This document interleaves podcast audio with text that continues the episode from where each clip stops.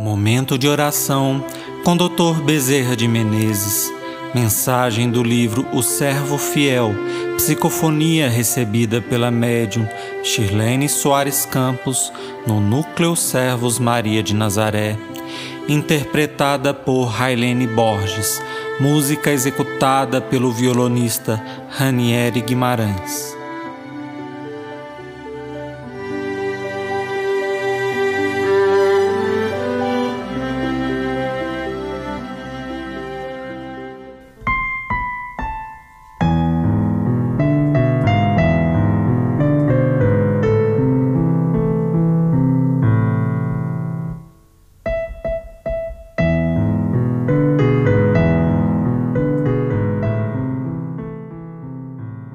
Sombra e luz.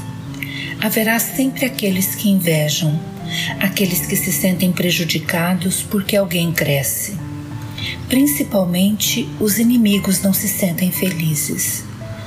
Porque a partir do momento em que o inimigo cresce, nós perdemos o contato com ele. Ele fica inatingível para os nossos objetivos inferiores e escusos. Toda vez que alguém estiver realizando alguma coisa nobre, haverá sempre alguém sem nobreza para perseguir, para prejudicar, para lançar a dúvida, para lançar a descrença. Jesus nos ensinou com seu exemplo. Nós não podemos é desanimar. Temos que ajudar os filhos do Calvário. Nós mesmos somos filhos do Calvário mas existem aqueles que sofrem e não possuem estrutura espiritual necessária para se livrarem do próprio sofrimento ou se envolverem de fé e esperança.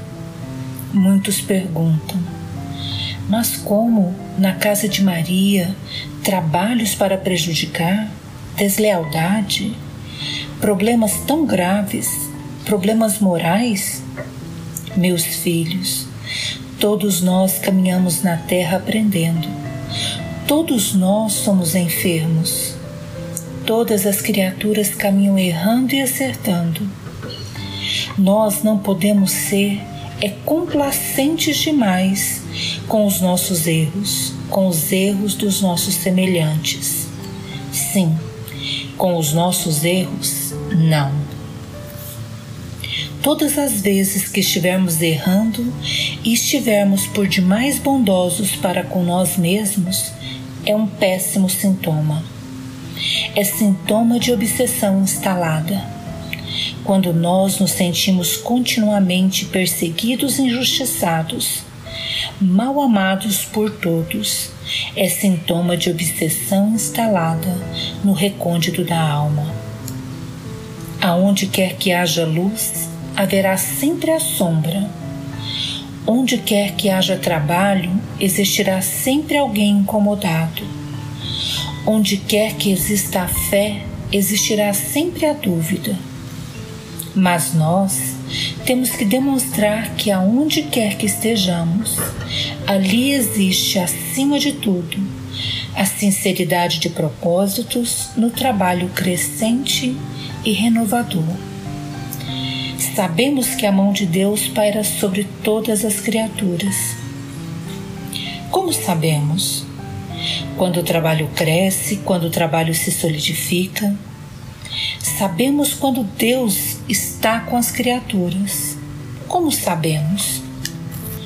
Quando elas, testadas nos problemas mais sérios e mais difíceis, permanecem e superam. Somos o nosso próprio termômetro temos que aceitar a dor. Se a dor nos atinge, façamos luz. Se dúvida nos tolda o espírito, trabalhemos mais. A verdade sempre vem à tona. Por mais que queiramos ofuscar a verdade, é impossível, meus filhos. Pode demorar um, dois, dez séculos, mas ela viceja. E para nós, tempo não conta temos o infinito diante de nós. Portanto, permaneçamos firmes construindo. enquanto estão preocupados lá fora em prejudicar o trabalho, mais e mais ofereçamos trabalho aos pés de Maria. Quanto mais chorarmos escondidos nos recônditos de nossa alma, mais e mais Maria velará por nós e secará nosso pranto com mais trabalho. Ânimo, portanto, por que é que vamos nos preocupar com os nossos irmãos que nos perseguem, se temos para nos servir e nos apoiar a mais importante de todas as criaturas que habitam o universo, que é Maria? Por que ficar anotando pequeninas queixas quando temos uma imensidão de trabalho para realizar sob a custódia de Jesus? Pensemos na grandeza que temos pela frente que as mesquinharias do mundo não nos atingirão. Pensemos no descortinar de novos horizontes e a sombra do ontem será muito mais fácil de suportar. Aquele que permanece conquista espaço. Permaneçamos, meus filhos. As criaturas oferecem aquilo que possuem se possuem sombra, como podem ofertar o sol da luz? E se nós já estamos sendo beneficiados pela consciência de que realmente já trabalhamos pela luz e queremos ser luz, ofereçamos, portanto, luz para essas criaturas, não revidando, mas permanecendo onde estamos, trabalhando, porque o trabalho é a melhor e maior resposta que um cristão pode oferecer a quem quer que seja.